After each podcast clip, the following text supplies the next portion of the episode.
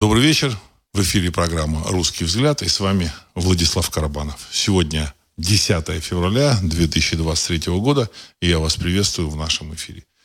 Тема сегодняшнего выпуска – события и комментарии, прошлое, настоящее и будущее. А для того, чтобы понимать будущее, нужно а, планировать или там, моделировать будущее, нужно понимать, что происходит в настоящем. Вот. А для того, чтобы понять настоящее, нужно раздвинуть вот эти вот э, горы вот этой вот, так сказать, лжи и увидеть, в общем, реальность. Вот. Это очень непросто. Не непросто, потому что сегодняшний мир погрузился вот в эту, вот в эту ложь, и все построено на лжи. Черное называют белым, э, восток э, западом, э, значит, солнце там называют тьмой и так далее и тому подобное. В буквальном смысле этого слова. Мужчины женщинами, женщины мужчинами и так далее и тому подобное. В целом мы находимся все на переломе я думаю, что слушатели программы «Русский взгляд» на переломе, на историческом переломе, и слушатели программы «Русский, «Русский взгляд», я думаю, тоже это понимают.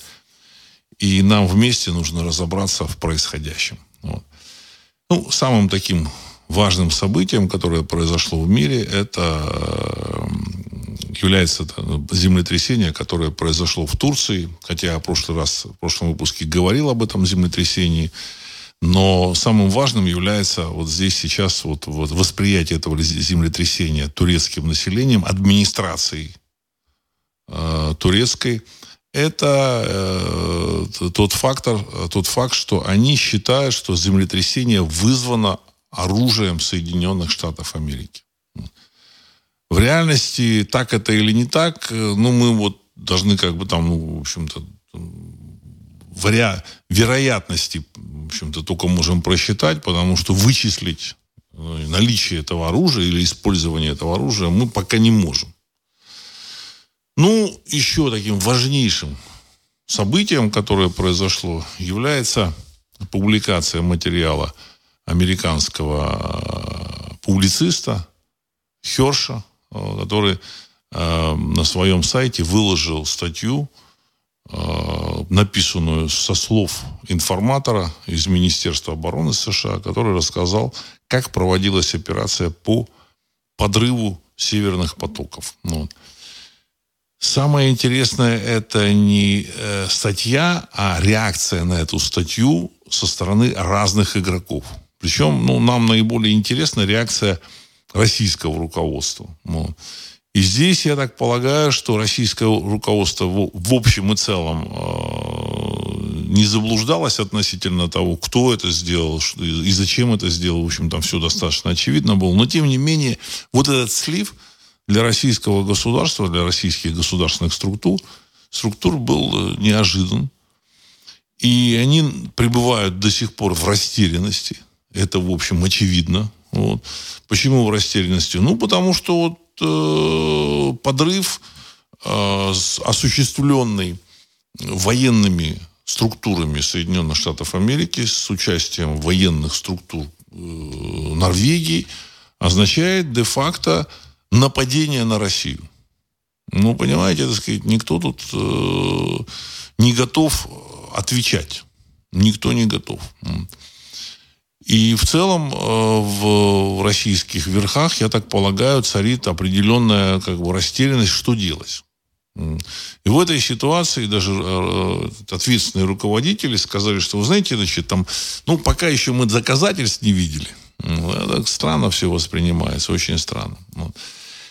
И в этой связи мне, э, знаете, какая мысль возникла? Вот происходящие события там на Украине, вот во взаимоотношениях с Соединенными Штатами Америки, с Западом, э, есть ощущение, что российское руководство ждет каких-то событий. Каких событий мы, мы не знаем, но есть ощущение ожидания чего-то. Вот чего-то они ожидают. На мой взгляд, э, вот эти события, которых они ожидают, эти события могут быть ну, либо просчитываемы там какими-нибудь экономистами, какими-нибудь там социологами, хотя, так сказать, вот, знаете, там сложно что-то просчитать. Значит, понятно, что финансовая система долларовая находится в состоянии такого предбанкротном, вот, предкраховом состоянии, но, тем не менее, когда это банкротство и крах случится, никто не знает. Вот. Э, с точки зрения социальных каких-то там потрясений, то же самое. Понимаете, страна может находиться там в состоянии социального напряжения там и год, и два, и десять, и двадцать, и тридцать, и там пятьдесят лет. И только через пятьдесят лет там что-то там случится. Так же, как вот Россия в свое время там, в общем-то, за сто лет до революции, значит, ну, может, не за сто, чуть поменьше, до, до революции 17 года, публицисты писали о том, что Россия больна революцией. Больна какими-то потрясениями, там, беременна там революцией. Такая, такая, такая расхожая фраза была. Но это, об этом говорили там э, в 50-х годах 19 века, в 60-х, 70-х, там, народовольцы там взрывали там царя там Александра II, вот, значит, а, покушались на Александра Третьего, то есть все, все это было – как бы а революция какая-то ожидалась или там как что-то там вот ожидалось, ощущалось, что в воздухе что-то там есть. Но, тем не менее, само, сами события произошли э, в 1905 году и в 1917 году, и время прошло значительное. Поэтому, на мой взгляд, э, планировать, что в Америке что-то там произойдет, финансовый какой-то кризис или еще какой-то, значит, и на это, на это уповать, мне кажется, достаточно сложно сложно. Ну. Хотя мы понимаем, что да, вот финансовый кризис, он, в общем, да, так сказать, впереди. И опять же, в этом финансовом кризисе, где же то же самое американское руководство, оно себя показало достаточно эффективным руководителем, ну, то есть американские менеджеры государственные, и поэтому они могут э, найти достаточно эффективные способы выйти из этой ситуации. Ну, кинут они, конечно, всех остальных, весь остальной мир, но тем не менее в Америке э, этот вопрос они решат для себя во внутриамериканских там форма, форматах. Вот.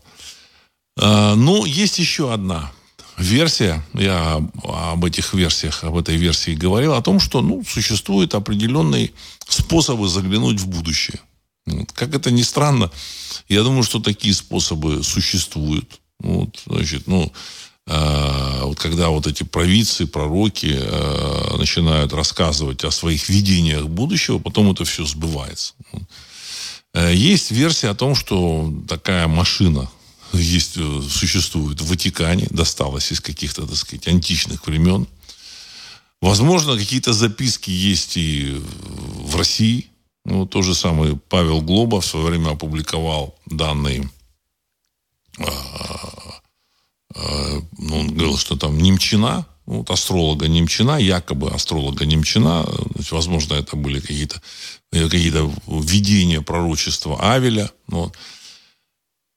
А, возможно, есть какие-то еще более серьезные там записки, наблюдения или какая-то, какие-то данные. Дело в том, что спецслужбы очень серьезно к этому относились. Там людям писали в газете «Правда» там в советское время, что ну там вот это Ванга, там что-то говорит, все это, в общем-то, ерунда, это все это все не имеет э, отношения к э, науке, это все антинаучно, ненаучно. Вот, а обычно об этом любили писать всякие, так сказать, там, ученые и академики. Ну, вот. Но сами вот эти сотрудники КГБ э, писали там в двух экземплярах вот, значит, все, что говорила Ванга. Вот. Это, это, это медицинский факт. Болгарские э, вот эти значит, э, спецслужбисты об этом потом рассказывали, что все, что записано, что, все, что говорила Ванга, все было записано в двух экземплярах. Один экземпляр оставался, значит, там в Болгарии, а второй отправлялся в Москву. Возможно, в общем-то, и все отправлялось. Все потом, после того, как э, стало понятно, что Болгария тоже выйдет из состава Варшавского договора, из состава, из блока социалистических стран, может быть, все и вывезли в Москву тоже. То есть такой источник информации и, и предвидения будущего есть. Возможно, были, были какие-то еще источники – Возможно, и сейчас есть. То, что вот эти вот расчеты, астрология работает, никаких сомнений нет. Я рассказывал о том, что у меня есть такой журнал «Президент, правительство, парламент». э, российский, 98 -го года издания. Вот. И вот там, значит, есть интервью с Павлом Глобой, и в этом интервью он, э, или даже статья его, это не интервью, а статья, больше как статья. И вот в этом э, журнале, он издавался, если не ошибаюсь, там тиражом то ли 3 тысячи, то ли 2 тысячи экземпляров. Ну, вот один у меня есть. И вот в этом журнале он, значит, э, дает прогноз на 99 год. Он, значит, там приводит стихи вот того же самого Немчина. Вот, говорит, вот Немчин сказал, что вот это будет, вот это вот как раз, значит, эм, эм, я не буду там пересказывать, вы найдете, значит, там, стихи о будущем, там, что там будет э, Титан, там карлик с черным лицом будет, значит, потом там э, будет 10, будут 10 царей на час. Ну, толкование этому всему есть. Вот. Самое интересное в чем? Он в, этом, э, в этой статье написал, что согласно астрологическим вот этим прогнозам, которые у меня есть, вот, э, в августе 99 -го года должна начаться война на Кавказе. Ну, возможно, в Чечне. Вот эта война, она там вот будет, вот начнется, вот, э, и она как бы, значит, там будет там, иметь судьбоносное значение, перестройка в России будет, что-то такое. Вот, На самом деле война это действительно началась. Началась она действительно в августе месяце 99 -го года. И, в общем-то, если вот почитать вот эти вот э, пророчества, так сказать, Павла Глоба, а он не пророк, он астролог просто. И становится как-то немножко не по себе. Вот. Я к этому отношусь ну, вполне так э, спокойно, но вот людям-атеистам к этому, э, им, я, я уверен, э, вот, вот после, так сказать, знакомства с этой статьей будет не, не по себе. Потому что игнорировать вот этот факт невозможно. Поэтому, возможно, в том же самом Кремле есть люди, которые знают, что произойдет. Может, они не знают там буквально там в какой месяц это произойдет, но они знают, что когда-то вот что-то произойдет важное. Их задача вот сейчас дождаться вот этого чего-то. Потому что, судя по всему, Кремль не склонен э, подписывать какие-то договора, э, значит, включаться в, в какие-то договора по, по поводу там, Украины. Ну, совсем не склонен. Значит, с одной стороны, они вроде говорили вот в прошлом году, даже в этом году там иногда там проскальзывал, что мы вот хотим там переговоров, там перемирия.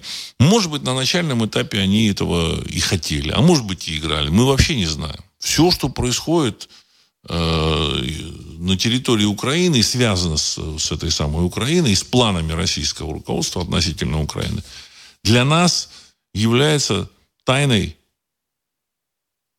так же, как я думаю, что для многих западных политиков, и для, и для многих российских, членов российской, так сказать, там, властной вертикали. Вот. И здесь еще, так сказать, вот события со сливом вот этой операции американской тоже очень странные события. Со сливом вот, э, в статью Херша. Вот, о том, что Э, американская спецгруппа осуществила подрыв этих северных потоков. То есть кто-то из американского руководства, военного руководства, из спецслужб, близко знакомых с этой операцией, которым, э, которым известны детали этой операции, очень важные, очень серьезные детали операции, сливает Хершу вот эту информацию. Понимаете? Дело, дело в том, что те мелкие детали, которые там присутствуют, они говорят о том, что этот человек, кто ему слил Хершу, он находился, в, он находится и находился в непосредственном руководстве э, либо там ЦРУ, либо чем-то среди людей, которые планировали и осуществляли эту операцию. Понятно, что об этой операции, значит, даже там в американской администрации знали, знало очень ограниченное число, число людей. Очень, очень и очень ограниченное. И люди это серьезные потому что они понимают, как, в общем, действовать в этом случае. Значит, они вышли на такого, такую, такую персону, как этот Херш, э, такого масштаба. Ну, честно говоря, там, так сказать, вот э, детали там, из истории американской публицистики не знаю.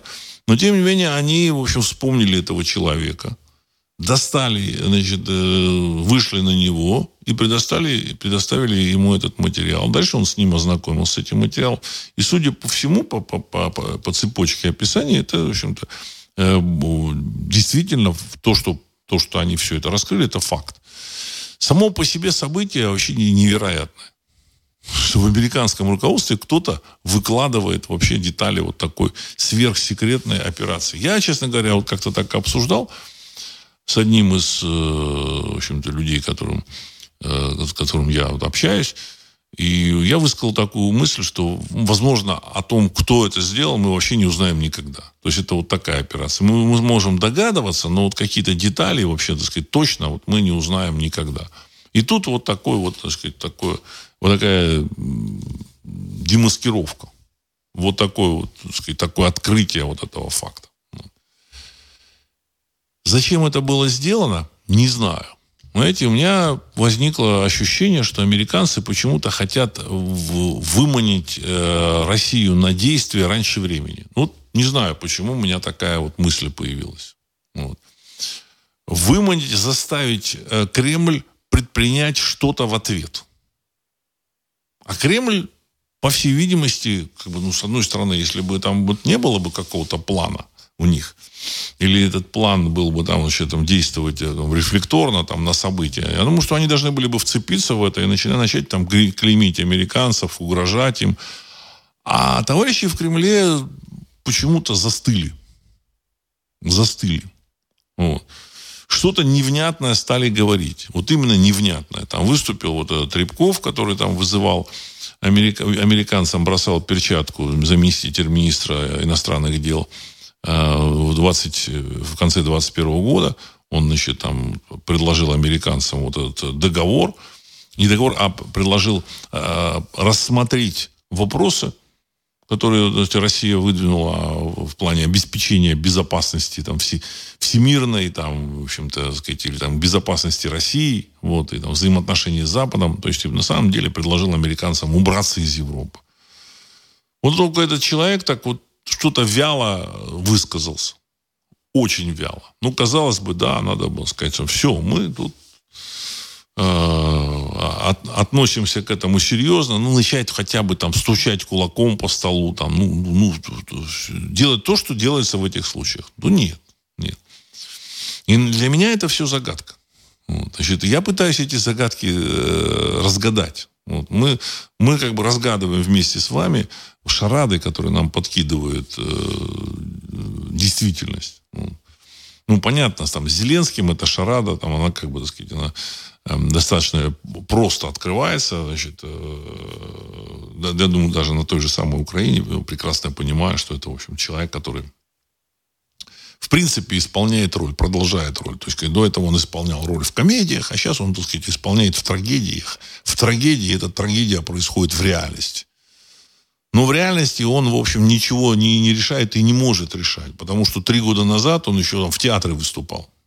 То есть у него нет людей, значит, у него нет опыта там политического, вообще ничего нет. Это, на мой взгляд, вот его показывают, это такой э, человек обреченный, вот, поэтому он находится в таком э, тяжелом таком состоянии, значит, он, видимо, там ему нужно постоянно какие-то дозы принимать, вот, у него глаз, зрачки там расширяются постоянно. Ну, по телевидению уже показывали эти кадры.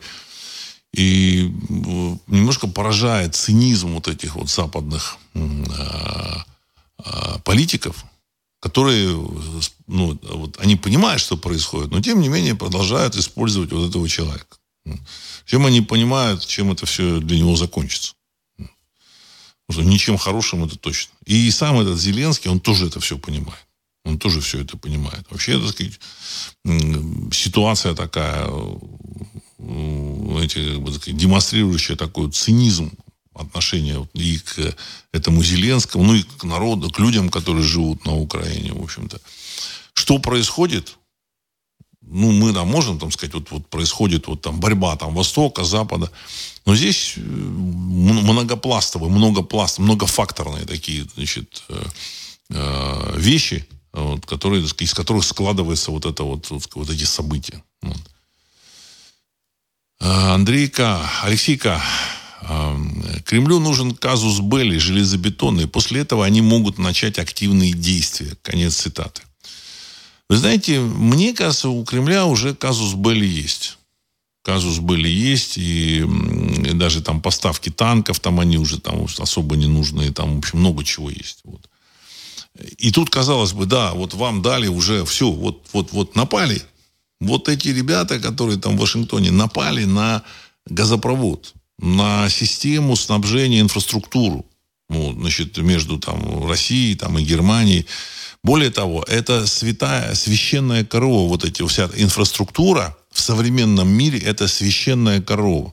Ну так, для, для примера я просто приведу. Вот, значит, у Израиля э, значит, с Хамасом Э, этим палестинским в секторе Газа, там очень, очень такие напряженные отношения, там, в общем-то, у Хамаса там вооруженные силы, в общем-то, какие-то там демонстрации, интифады, постоянно какие-то события, теракты, значит, пуски каких-то ракет вот, э, со стороны там из Газы в, в сторону там, Израиля, в сторону из, израильских городов.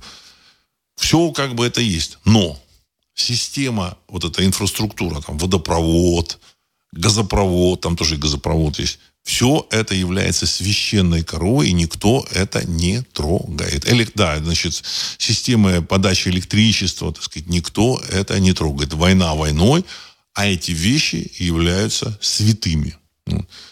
И тут американцы покушаются на святое. Почему святое? Ну, потому что современный мир, он, в общем, весь опутан какими-то трубопроводами, газопроводами, нефтепроводами. Америка также э, там, каналами связи, там интернет там как протекает между Америкой и Европой. Там, ну, что-то там, какие-то каналы там через спутник, но основной канал проложен э, через Атлантический океан, по дну Атлантического океана, и, в общем-то, это тоже такая священная корова.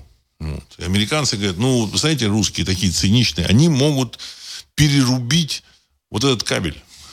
Вот. Или эти кабеля. Ну, другие американцы говорят, ну, не-не-не, ну, это слишком. Такого не может быть. И тут они, в общем-то, так сказать, устраивают взрыв на этом газопроводе, север, на северных потоках. Я так полагаю, американцам зачем-то нужна реакция России сейчас. А России нужна реакция, так сказать, в другое время.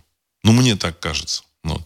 Дело в том, что в России тоже, в общем-то, сказать, большие специалисты в области эзотерики там присутствуют в качестве консультантов, таких влиятельных консультантов. Я в этом не сомневаюсь абсолютно. Я рассказывал о том, как они переносили второй тур с Ельциным, там, допустим, даже должен быть воскресенье, они там его на среду перенесли на середину недели, что, в общем-то, нонсенсом является. Или начали там спецоперацию вот 24 февраля там какие-то объявления, там какие-то решения, связанные с астрологическими важными, так сказать, э, днями в календаре, когда это вот благоприятно там для, для действующей власти. Вот. И поэтому они ждут какого-то времени. Ждут какого-то времени. И вообще, так сказать, у них там, мне кажется, расписано. Расписано, что будет и как. Вот. Я много раз говорил о том, что на сегодняшний день российское оружие, ракетное оружие, оно превосходит то оружие, которое, те инструменты, вот, так сказать, стратегические, которые есть у э, западных стран, у Соединенных Штатов Америки, э, Франции и Великобритании. Причем превосходит на, на голову. На сегодняшний день Россия может спокойно угрожать этим странам, и они, в принципе, должны выполнить требования России. В принципе. Но Россия этих требований пока не выставляет. Ну, было предложение в конце 21, 21 э, года, в декабре, там, Рябков, который, который озвучил о том, что, значит, там, дать гарантии безопасности России и убраться из Европы американцам. Ну, это так вот, знаете, это, это просто для начала разговора. Это для начала разговора, какой-то такой спич. Ну, вот. А в реальности, так сказать, э, требований вот, там, публичных нет. Возможно, там где-то в кулуарах, там, за чашкой кофе, там, в общем-то, за, за рюмкой коньяка они там что-то говорят, но вот, публично этих требований не предъявляется. Это вот тоже очень важный момент. Вы обратите на это внимание. Значит, требования о денацификации и демилитаризации Украины это такое очень серьезное так сказать, требование. Но оно, опять же, так сказать, не облекается в какую-то форму. То есть, ну, на самом деле, де-факто это капитуляция вот этого, этой администрации, причем капитуляция Запада всего. Что такое денацификация, демилитаризация Украины? Это капитуляция Запада. Это переход э, вот этой территории под полный контроль России. Потому что ну, де, де, денацификацию проводить должны, в общем-то, сказать, российские специалисты, насколько я так понимаю. Демилитаризацию тоже определять, что такое демилитаризация, что такое не демилитаризация, должны определять российские специалисты. Вот, так, вот так, такое мое мнение относительно значит, ситуаций. ситуаций. Ну и вот события землетрясения в Турции тоже такое, в общем и, и отношение турок отношение турок к американцам, как к тем, кто, кто вызвал это землетрясение. Значит, кто-то начинает говорить, вы знаете, они вот знают, что там эти э, курды, они выступают против центрального правительства, а как раз землетрясение произошло на территориях, где курды составляют большинство. И вот американцы хотят этих курдов возбудить против там, вот этого режима Эрдогана перед выборами. Ну, вы знаете, здесь есть вот все-таки, так сказать, определенные сомнения что американцы, так сказать, к этому имеют отношение. Но уже там, уже там пишут, что какой-то э, специалист в области геофизики уже сказал, что там в полярных областях там США, то есть на Аляске там существуют какие-то там поля, с помощью там ионизации они могут вызвать землетрясение. Ну, не знаю. Я, честно говоря, сомневаюсь, что у американцев это есть оружие. Так. А, Сергей 1956. Сегодня слушал диалог двух изра... израильских экспертов по национальной безопасности, и они заявили, что землетрясение в Израиле вот-вот произойдет, и это будет даже более серьезное явление, чем ядерный удар со стороны Ирана. Конец цитаты. Ну, если обратиться к тому же самому а, апокалипсису, там говорится о том, что случится землетрясение, которое, так сказать, человек не знал, там, так сказать, с, с древних времен, там, с каких-то, или за всю историю с изначальных времен. То есть, ну, такое тоже может быть. Обычно вот такие серьезные землетрясения, они происходят так, э, где-то там начинает потряхивать, э, потом, значит, как бы сигнальный такой, сигнальное такое землетрясение, потом там еще там потряхивать, а потом происходит такое грандиозное землетрясение. Ну, какое, где оно произойдет, мы не знаем. Но я посмотрел, вот есть карта землетрясения, я посмотрел по этой карте, вдоль линии разлома вот этого э, калифорнийский разлом, он как-то еще там называется, вот Калифорния, там он как бы идет через всю э, с Южной Америки, и, так сказать, и по Северной Америке, по Западу Южной Америки, по Центральной Америке, значит, под, там, под океаном, и по Западу Соединенных Штатов Америки, то есть по Западу э, североамериканского континента, вот вдоль этого разлома мелкие землетрясения уже как бы обозначены. Ну, какие мелкие? Два, три, балла. Ну, это немного, там, в общем, ничего не происходит, 2-3 балла, люди там особо там, и, сказать, не парятся поэтому. Но сам факт, что эти землетрясения, они, в общем, происходят сейчас, он есть. Что там будет дальше, мы не знаем. Вот. Ну, а, опять же, в апокалипсисе сказано, что значит, э, случится великое землетрясение. Сергей 63. Здравствуйте, Владислав Александрович. Возможно, слив информации – это работа английского крота, так как Великобритания будет супердержава, если добьется столкновения России и США. Конец цитаты. Уважаемый Сергей, Великобритания не будет э, супердержавой при столкновении России и США. Более того, я хочу сказать, что американцы тоже заглядывают в будущее, начали заглядывать в будущее, в будущее не сейчас, а еще несколько лет назад – а будущее какое? Когда рухнет доллар. То есть всем а, специалистам абсолютно очевидно, таких людей не так много там в той же Америке, там может там пара десятков человек, вот, ну, им абсолютно очевидно, а, что там будет в будущем, что там с, с долларом будет. Вот. Но мы тоже понимаем, в общем-то, наблюдательные люди, так мягко говоря, вот, если так мягко сказать, тоже понимают, что эпоха доллара должна закончиться. В силу того, что долг, который скопился у Соединенных Штатов Америки, он уже превосходит все возможные величины, вот, возможные допуски, и, в общем-то, это все должно рухнуть.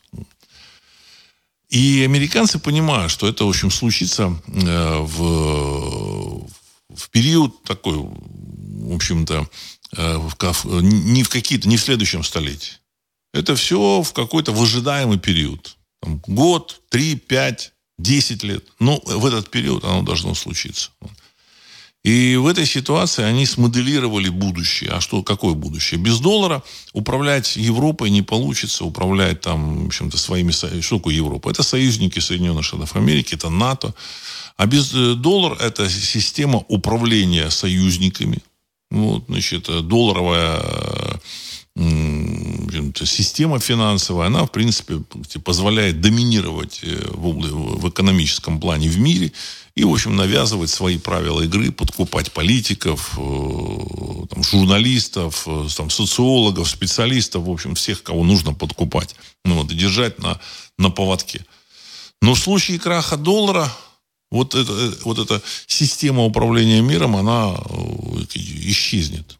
Не будет приводных ремней. Вот. А что останется? Останется этническое начало. А какое этническое? То есть, какое этническое начало? Значит, э, останутся страны англосаксонского мира. Понимаете? Это страны, которые говорят на английском языке. Какие-то страны. Это Соединенные Штаты Америки, Великобритания, Канада, э, с, Австралия и Новая Зеландия. И если вы сейчас посмотрите, так сказать, на последний, там, не так, не так давно появившийся такой союз, который называется АУКУС, вот в этот АУКУС как раз входят страны вот этого англосаксонского мира. Все абсолютно очевидно. Вот. Я так полагаю, что американцы понимают, что вот в этом, в рамках этого аукуса, э, после, значит, обвала э, доллара, им и придется существовать. Вот. И они готовятся к этому. Дело в том, что да, там немцы, там, так сказать, союзники, или даже не союзники, а клиенты их, которых они контролируют, там, итальянцы, французы, испанцы. Но, тем не менее, это э, другие на, народы, нации, страны, там, которые находятся через континент. И после, в общем, краха доллара этими, этим странам уже трудно будет что-то навязать. Вот. А в этой, ну, Понятно, что и в Азии там какие-то есть там союзники, там Япония, там Южная Корея, значит, то же самое. Без доллара американцы не смогут э, действовать этими рычагами. Вот. Ну, там у них рычаги все равно какие-то останутся, технологические рычаги. Вот. Но, тем не менее, там будет определенная такая определенные претензии со стороны всего мира, тех, кто потеряет э, во время краха этого доллара. И поэтому им нужно будет э, все равно существовать в новом мире. В этом новом мире существовать придется на каком-то, на какой-то платформе, на какой-то основе. Какая платформа самая такая качественная и эффективная? Этническая. Ну или хотя бы языковая. Все эти страны, кроме Соединенных Штатов Америки, они э, в общем, признают королеву своим как бы верхов, э, верховным правителем королеву Великобритании. То есть это, это части, так сказать, монархии британской. То есть э, королева Великобритании, она, она является и, так сказать, и королевой там, и, которая назначает э, генерал-губернатора и в Австралии, и в Новой Зеландии, и в Канаде. Там, ну, если кто не знает, в общем-то, эти, все эти страны являются частью британской монархии. Там какие-то выборы, и все замечательно, но тем не менее – королева является высшим должностным лицом сказать, в, этих, ну, в, в этих странах. Ну, может, не, монархом, не должностным лицом, я неправильно выразился, монархом. Вот. Ну, кроме Соединенных Штатов Америки. А американцам нужно куда-то присоединяться, и, в общем-то, они присоединились вот, вот, вот к этому сообществу. Ну, потому что я вам говорил о том, что нация – это сообщество выживания. И вот выжить в сложные времена они планируют именно через аукус – вот. То есть они тоже понимают, что что-то произойдет.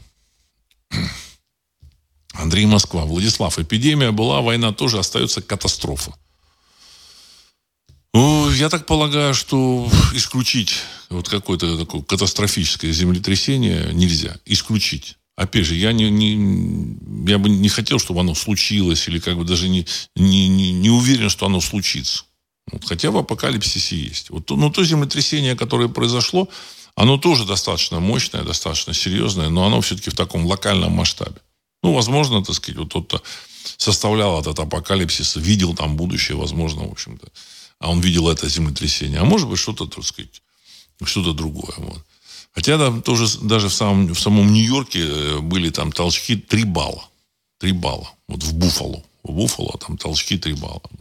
Опять же, я лично считаю, что у нас, вот у русского народа, а программа «Русский взгляд» это, в общем, так сказать, программа, которая э, выстраивает свою позицию, исходя из интересов русского народа, я лично считаю, что у русского народа, да и вообще у всех, наверное, народов, ну, там, может, может какие-то там конфликты еще есть, на самом деле вот этот потенциал конфликтности, он не то что исчерпан, исчерпан он не подпитывается, нет смысла. Сказать, все, все, в мире уже все поделено. Возможно, что-то еще будет делиться, но тем не менее в мире все поделено. Великого переселения народов уже не будет. Вот. С точки зрения там, э, еды всем хватит еды. Э, природных ресурсов, в общем, не так их много. Вот. Ну, значит, тем не менее, даже там Сингапур прекрасно себя живет, закупая эти там природные ресурсы. Япония там, в общем-то, сказать, там живет, существует, закупая эти ресурсы. Вот той острой необходимости покупать, там, э, иметь доступ к ресурсам, которая была там 80 э, лет назад, перед Второй мировой войной, вот этой острой необходимости нет. Поэтому потенциала для конфликтов, военных таких горячих конфликтов нет. И, на мой взгляд, в общем-то, все народы на таком инстинктивном уровне это понимают. И, в общем-то, так сказать, вот ну, насколько мне рассказывают, насколько я знаю, там в Европе э, к русским относятся отлично, так сказать, друг к другу относятся тоже нормально. В общем, никаких проблем нет. Поэтому врагов и враждебного отношения к другим народам и других народов к, к русским нет. Это такой важный фактор, очень важный фактор. Вот. Понятно, что там играют какие-то э, кукловоды, вот, значит, им нужно вот этот крах э, финансовых систем, нужно как-то, так сказать, там, смягчить или там как-то вырулить, значит, остаться в, в такой серьезной ситуации, значит, там, на плаву, сохранить что-то. Поэтому отсюда там какие-то такие игры. Вот. Э, попытки отвлечения внимания. С этой пандемией все это, в общем, связано как раз с проблемой вот, э, финансового краха. Но когда он произойдет, мы можем только, вот, так сказать, предполагать. Хотя это произойдет обязательно в обозримом будущем. Сергей 1956. Скорее всего, это сливают Бидона, и это накладывается на предсказания Ванги и Эдгара Кейси. Конец цитаты. Возможно. Возможно. Но зачем, так сказать, ставить этого бидона, чтобы потом через два года его слить? Не совсем, не совсем понятно, понимаете? Логика непонятна. Вот. Наоборот, мне кажется, на него все нужно списать.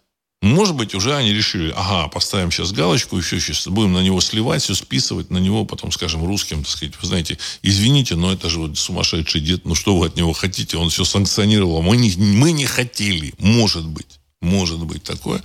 То есть они как бы поняли, что их э, план э, тупиковый, не имеет никаких перспектив, нужно сдавать вот эту замечательную сказать, территорию Украины, возвращать историческую Россию и, в общем-то, больше сюда, сюда не соваться. Вот. Им дешевле и надежнее будет жить в мире и покое. Потому что, ну, реально дешевле покупать у России нефть, газ, лес, там, кучу там природных ресурсов и жить как раньше.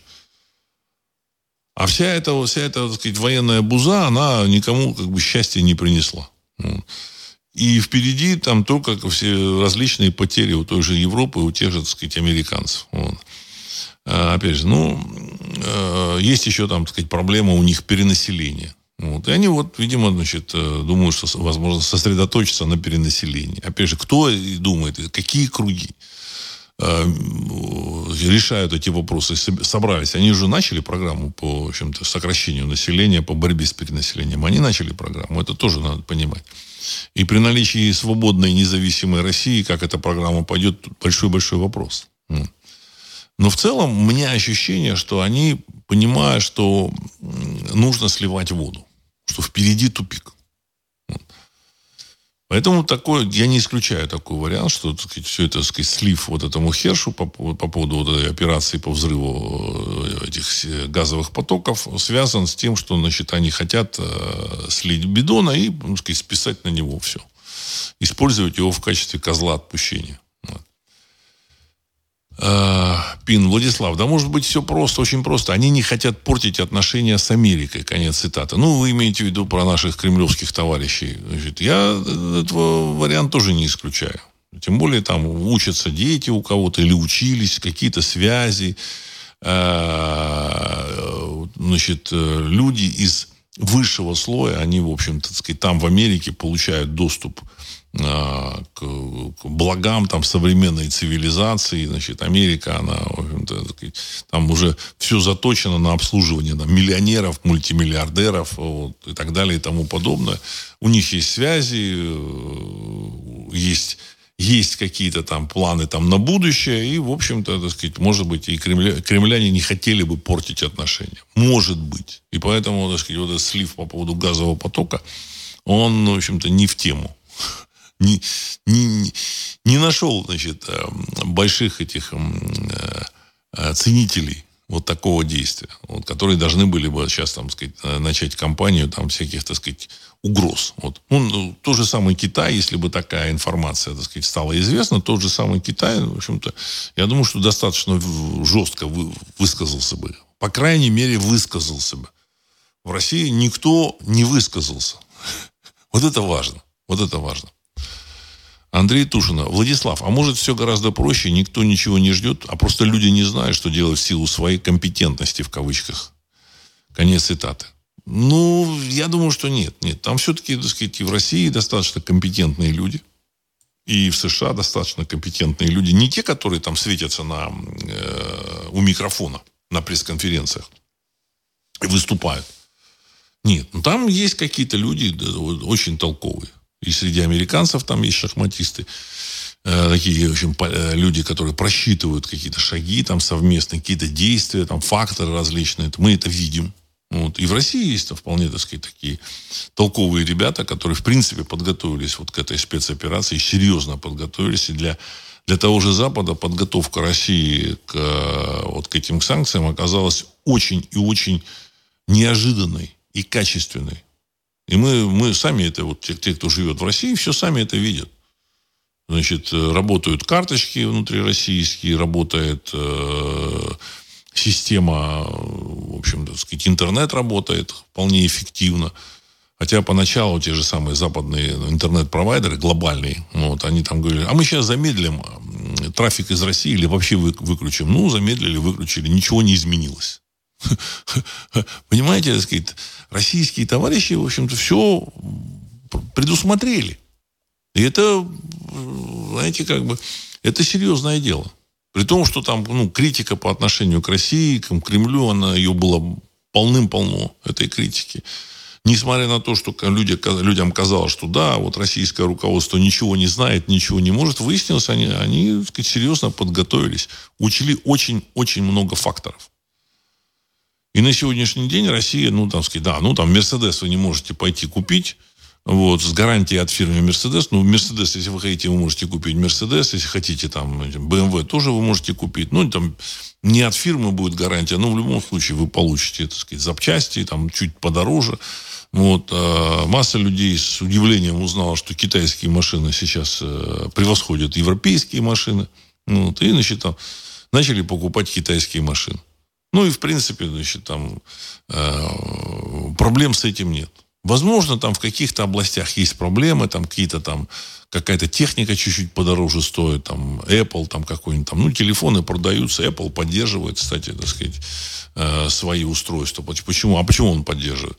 Я так поняла, понимаю, что Apple сказали, что если вы попробуете превратить э, вот эти смартфоны, айфоны в кирпичи, то у нас есть там какая-то секретная закладка, мы там переключим на наш магазин, здесь российский какой-нибудь App Store, и прекрасно будем существовать, и, значит, а эти, оживим там с помощью там какой-нибудь там микропрограммы, э, вашу программу, ну, обновляться он не будет, но, тем не менее, работать будет. Ну, поэтому они пошли, пошли как бы, ну, не то, что навстречу, они, в общем-то, вынуждены действовать, так сказать, в соответствии с, ну, в общем, так сказать, с реалиями сегодняшнего дня.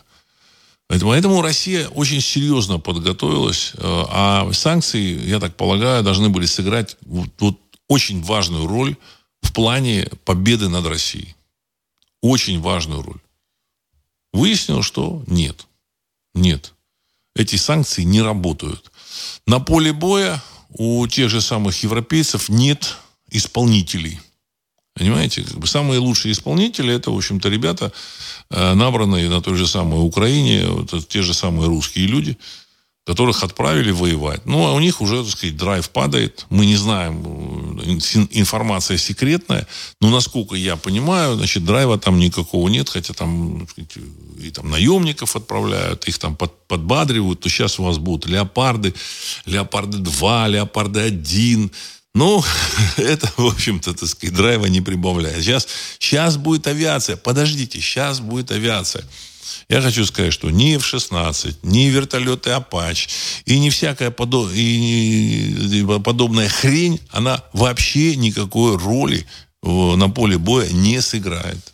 Я еще раньше говорил, что на самом деле в современной войне между глобальными игроками основные, основное противостояние, основное, в общем, противодействие военной операции будут с помощью ракетного оружия. Даже не с помощью вот этих там линкоров, э, авианосцев и каких-нибудь, так сказать, мегакораблей. Нет. Ракетное оружие. Ну, самолеты там, еще для, для чего самолеты? Э, для того, чтобы доставить это ракетное оружие, ну, чуть-чуть поближе к, э, к, к территории противника. Все. Для этого даже достаточно самолета вот Ту, Ту-22, кажется. Ту-22, там, 52 -го года э, создания. 1952 года создания. То есть этим самолетам там 70 лет, 60-70 лет. Они летают, и для того, чтобы доставить какую-то ракету крылатую, так сказать, до точки пуска, или там кинжал, их вполне хватает. Все. Вопрос решен. Понимаете? Я много раз говорил, что и, на, и в современной войне и самолеты большой роли между противостоянии глобальных держав играть роли не будут. Так оно и оказалось. Я об этом говорил, так сказать, 10-15 лет э, назад писали на сайте ari.ru. Вот. Все подтвердилось. Та операция, которая идет на территории э, замечательной Украины, эта операция, в общем-то, она фактически там противопартизанская, противосепаратистская, это гражданская война, это, в общем, совершенно другого, а, это противостояние совершенно другого формата. И даже в этой гражданской войне э, играют роль, ключевую роль играет система радиоэлектронной борьбы современной, э, значит, оружие на иных физических принципах. Там, вот, допустим, там вчера сообщили, что было на каком-то направлении, взяли, вырубили несколько сот беспилотников вооруженных сил Украины. Несколько сот. Взяли, так чик, кнопку нажали и вырубили их. И все, и ослепили их. Эм, ослепляют вот эти, значит, там э, терминалы э, Элона Маска, вот интернет-терминалы, с помощью которых там происходит управление войсками, получение там данных в режиме реального времени. То же самое российское, российские средства радиоэлектронной борьбы – вырубают все эти терминалы, поэтому Илон Маск, он вчера, кажется, сказал, что, вы знаете, мы решили отключить терминалы для вот украинской армии. Не, ну, не, нужно, не нужно их включать, мы решили, надо, надо отключать их чертям собачьим. Ну, почему? Потому что, значит, если э, в действующей армии ВСУ узнают о том, что отключила российская армия, российские средства РЭП, то это, в общем, и так э, упа упадшую духом армию, оно еще больше, так сказать, нанесет ей, так сказать, такой психологический такой, э, психологическую травму. Ну, вот. Э, беспилотники, причем, так сказать, были отключены, так сказать, все. Там были там и такого уровня Байрактара. То есть, что такое Байрактар? Это беспилотник стоимостью там несколько миллионов долларов. Это здоровая такая, так сказать, летающая машина, которая там передает данные, стреляет, бомбит, там ракеты какие-то. Все отключили. Вот. Никаких шансов у замечательной Украины для победы нет. И не будет. Все эти вот поездки там, того же самого Зеленского по Европе, там, выклянчивание танков, самолетов и вертолетов, это все пустое. Это чисто э, поднять боевой дух тех, кто еще, в общем, на что-то надеется. Потому что там люди тоже простые. Значит, человек, там, вот, воюющий, там, вот, он, там, офицер, украинской армии, которые получают хорош, хорошие там, зарплаты и деньги. Там. Не, не младшие, а старшие офицеры. Ну, и младшие тоже, в общем-то. Вот. И они все равно э, смотрят в какое-то будущее, планируют какое-то будущее. Если им сказать, что, ребята, против России, так сказать, нет, нет никаких шансов, то они перестанут воевать. Просто пере, прекратят. Потому что человек не может воевать э, без какой-то, так сказать, расчета на какое-то будущее. А если будущего этого нет, за которое они воевали, то, в принципе, смысла воевать нет. Оно и с самого, с самого начала было понятно, что смысла никакого. Для этого как раз вот этого самого э, Зеленского туда и ставили. И поэтому для того, чтобы сохранить какой-то дух, остатки э, боевого духа, вот поэтому им говорят, ну подождите, подождите, сейчас будут танки, танки, леопард, пишут про эти танки, что это какие-то там мега-супер-пупер, мега-пупер машины, танки леопард-1. Вот. Хотя танки «Леопард-2» э, сняты с производства уже там сколько-то лет. Абрамсы прекратили выпускать в 2000 или в 2000 или в, 2000, в 2001 году, потому что стала ясна бесперспективность вот этих вот, так сказать, э, железных, так сказать, гробов, в которых там есть экипаж, которые могут уничтожить, там, сказать, хорошим попаданием там, с расстояния там, 20-30 километров. Вот. Все, э, эта техника отжила. Последняя крупная танковая битва была у Израиля, э, использование танков у Израиля во время операции в Ливане «Литой свинец». Израиль ввел в 2008 году э, значит, танковую, ну, как всегда, они заходили, так сказать, мощной такой танковой колонной, они зашли в Ливан, э, и там в Ливане, значит, э, легкая пехота, Хезболлы, это проиранские формирования в Ливане, вооруженные китайскими там РПГшниками, ну, и старыми советскими там э, корнетами, кажется. Вот. Они пожгли около 150 танков. Значит, какие-то израильские так сказать, специалисты будут доказывать, что это не так. На самом деле это, в общем, данные уже известны. 150 танков сожгли они. Израильтяне все танки вы, вывезли, там, ну, в общем-то, железная, э, железные ящики, его можно подремонтировать, заменить двигатель, железо не нужно менять, а там железа, в общем, много. Вот. Его там сложно там воять. Но, тем не менее, в общем-то, сказать, выяснилось, что толку от них никакого. Э, американцы поняли об их тактике, там, стратегии, они поняли об этом еще там в 2000-е годы. Ну, вот. Использовали они против там Ирака, но Ирак это государство с старой экономикой, со, со старой армией, вооруженная там танками Т-50, Т-64. Но войну 2002, 2003 э, года ну, вот, американцы выиграли исключительно за счет э, нахождения подходов э, к генералам саддамовских, саддамовским. Вот, они подкупили. Ну, вот, конечно, там были проведены операции, они продемонстрировали свой там, боевой дух, там еще что-то. Иракская армия, она, в общем-то, она, она была такая вот, сказать, советская, там, в общем, воевать особо не хотела. Но на самом деле с этой страной, может, может быть, и нужны танки. Вот. Но в противостоянии с мощной современной страной они бессмысленны, бесполезны. Поэтому они стоят на складах где-то. Ну, нужно там в Конго что-то там решить вопрос. Ну, у кого там покупать алмазы в этой, в этой замечательной Конго. Конго. Значит, ну, можно танки, так сказать, там направить. Либо там двум сторонам поставить эти танки, чтобы они между собой. А здесь, в общем-то, бессмысленны эти танки, так сказать, в современной битве. Вот такие вот мои мысли. Вот. Еще раз хочу подчеркнуть, все, что я говорю, это исключительно мои мысли. Никаких утверждений нет. А, Светояр, здравия, Владислав Александрович. Зикурат опять закрывают на профилактику до марта. Может, куклу все же вынесут? Конец цитаты. Я уверен, что эту куклу должны вынести, мумию, рано или поздно да, должны вынести. Вот.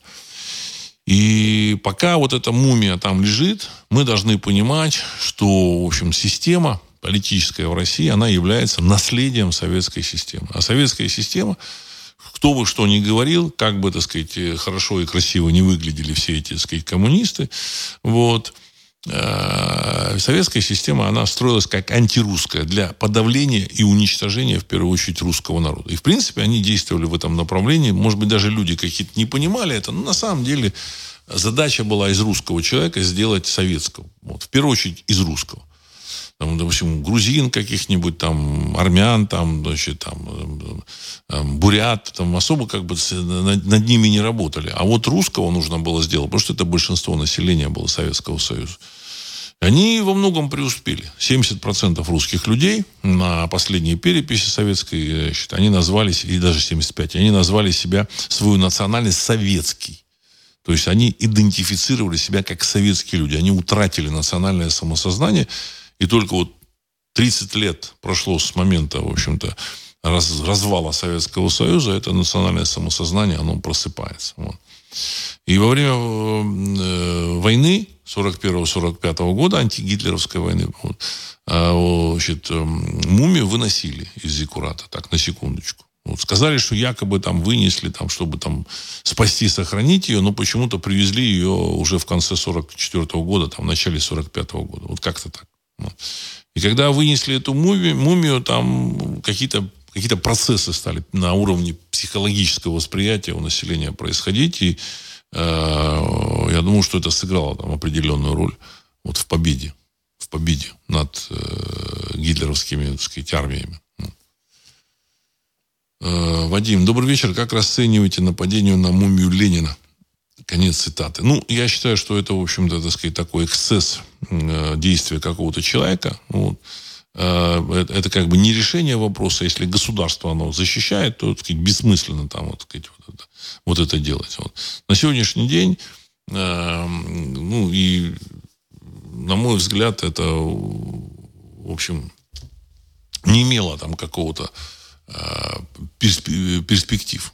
Вот, вот, вот это вот действие против мумии. На мой взгляд, нужно, так сказать, просто распространять информацию по поводу этой мумии, в общем-то, для того, чтобы э, власть, она э, наконец-то прекратила работу этой, в общем-то, этой адской машины, которая вот в сердце России. Это мое убеждение. А, профи Евгений Пригожин заявил, что ЧВК Вагнер поступило, в ЧВК Вагнер поступило более 10 миллионов заявок как граждан США, желающих вступить в ряды группы и воевать против НАТО. В настоящий момент мы рассматриваем порядка миллиона американских граждан для приема на работу, ответил Евгений Пригожин на вопрос от CNN. Конец цитаты. Ну, насчет миллиона я не знаю. Но я так полагаю, что в Америке там в общем, не все однозначно. Вот, сами американцы, специалисты американские, они говорят, что Америка, она, так сказать, она расколота, там очень глубокий раскол между частями Америки. Причем я думаю, что там не на две части, а там больше частей, потому что есть там э, испаноговорящая, так сказать, Америка, там вот, ну, те, кого называют там латиносами, то есть выходцы из латиноамериканских стран. Там есть э, Америка, значит, э, потомки европейских переселенцев, и они тоже как бы там не совсем едины. Есть там англосаксы, есть там потомки немцев, которые переехали там в Германию. Есть э, а, африканские американцы, африканцы, американцы, вот, так сказать, есть индейцы, там, ну, там очень, ну, есть там а, азиатские, так сказать, мигранты, там, потомки китайцев, э, японцев, ну, больше, наверное, китайцев, там, вот, филиппинцев. Поэтому там очень, очень сложные проблемы. Мы как бы не знаем, что там происходит. Но э, за счет доллара эти проблемы как-то нивелируются. За счет, так сказать, такой э, организации власти достаточно эффективной. Раньше она была эффективна. На низовом уровне она и сейчас продолжает быть эффективна, эта власть. Надо это признать. То есть там люди имеют возможность, так сказать, воздействовать на школу, отказаться там от каких-то там федеральных там каких-то решений. Вот там сегодня там информация прошла, что там, допустим, э, союз э, родительских комитетов, школьных родительских комитетов Флориды отказался подчиняться э, национальному союзу родительских комитетов школьных и э, присоединился там, к 20 другим вот этим, так сказать, э, родительским комитетам штатов, значит, которые отказались подчиняться национальному вот этому, так сказать, союзу национальных, федеральному союзу этих родительских комитетов. То есть, на самом деле, на уровне штата можно там послать все этих, все этих, так сказать, управляющих, там, Министерство образования, так сказать, очень далеко. И за счет этого там они решают очень много вопросов. Но, с другой стороны, центральная власть американская, она э, управляет деньгами, финансовыми потоками, так сказать, чудовищными так сказать, э, объемами денег и значит, э, дает работу масса, массе людей, так сказать, владеет территориями, технологиями, тайнами. И поэтому они, в общем, в общем так сказать, навязывают свою волю вот тем же самым американцам. Вот. Так, а по поводу вот Вагнера что хотел сказать. Значит, э, на самом деле э, есть ощущение, вот там, ну, сегодня пришла там информация о там каких-то там сложностях у российских, так сказать, у российской э, группировки войск в районе Угледара. Я так полагаю, что связано это с тем, что, в общем-то, военные российские решили показать, что они тоже умеют воевать, вот, и в результате значит, показали, что это, так сказать, не, не всегда у них качественно получается. Вот вот эта частная военная компания «Вагнер», она, она значительно эффективнее. И таких потерь, и таких, так сказать, поражений, которые допускают эти обычные, так сказать, военные, она не допускает. Вот. Ну, мне кажется, что все стало, становится очевидно в современном мире. Становится очевидно, очевидно что эффективными является то, что эффективным является то, что основано на природных качествах человека, на природной связи, на какой-то мотивации. Ну, так сказать, а при отсутствии бюрократии лишней, что такое а, вот это вооруженные силы России? Это мощная бюрократическая машина. Там есть люди умные, эффективные, но сама машина, она не позволяет им действовать так, как нужно. А ЧВК, оно позволяет, оно мотивирует. Там, подбил танк, на тебе на следующий день, так сказать, получи там свой, там, не знаю, там, какую-то сумму, там, полмиллиона рублей или миллион рублей, не, неважно. Да, это дорого стоит, но намного хуже, если, так сказать, э, танк противника уничтожит какое-то количество, так сказать, э, солдат. Или уничтожит российский там танк. Поэтому проще заплатить за него денег и все. Ну, за его там уничтожение. Также победили во время э, войны 41-45 года. В 43 году солдатам начали платить деньги за уничтоженные танки, орудия, самолеты, э, пехоту, личный состав противника. И, в общем-то, так сказать, армия начала эффективно осуществлять это и пошла вперед. Вот. Вот. Насчет американских граждан, э, не знаю, не знаю. Возможно, это как бы патрулить американцев, Пригожин сказал. Возможно. Потому что, так сказать, американцы сами знают, что у них достаточно количество, достаточное количество людей, которые недовольны там, местной там, э, администрацией, там, федеральной. Ну, местной, я, подразумеваю, федеральную администрацию. Вот. Ну, и я, значит, хочу сказать, что э, будущее, оно мне видится, вот тут Дима пишет, каким видите будущее России после победы? Конец цитаты. Буду, я думаю, что будущее в России будет э, хорошее, позитивное. Не только у России, и у, у Европы. Вот.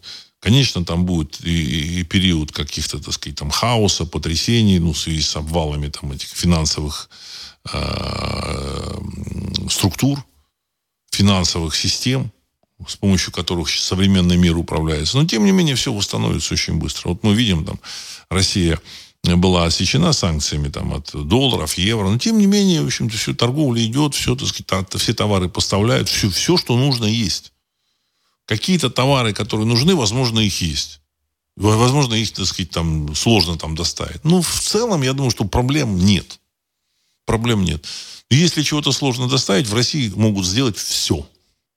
Включая самое сложное оборудование для значит, создания микрочипов.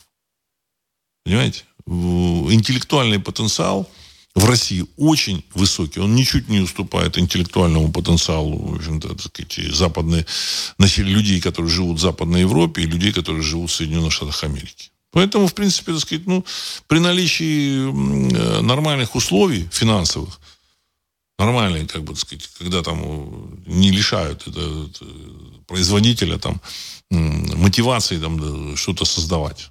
При наличии э, вот этих нормальных условий в России сделают все. Включая там самолеты частные, всех видов, включая там автомобили, включая там компьютерную технику, все сделают здесь.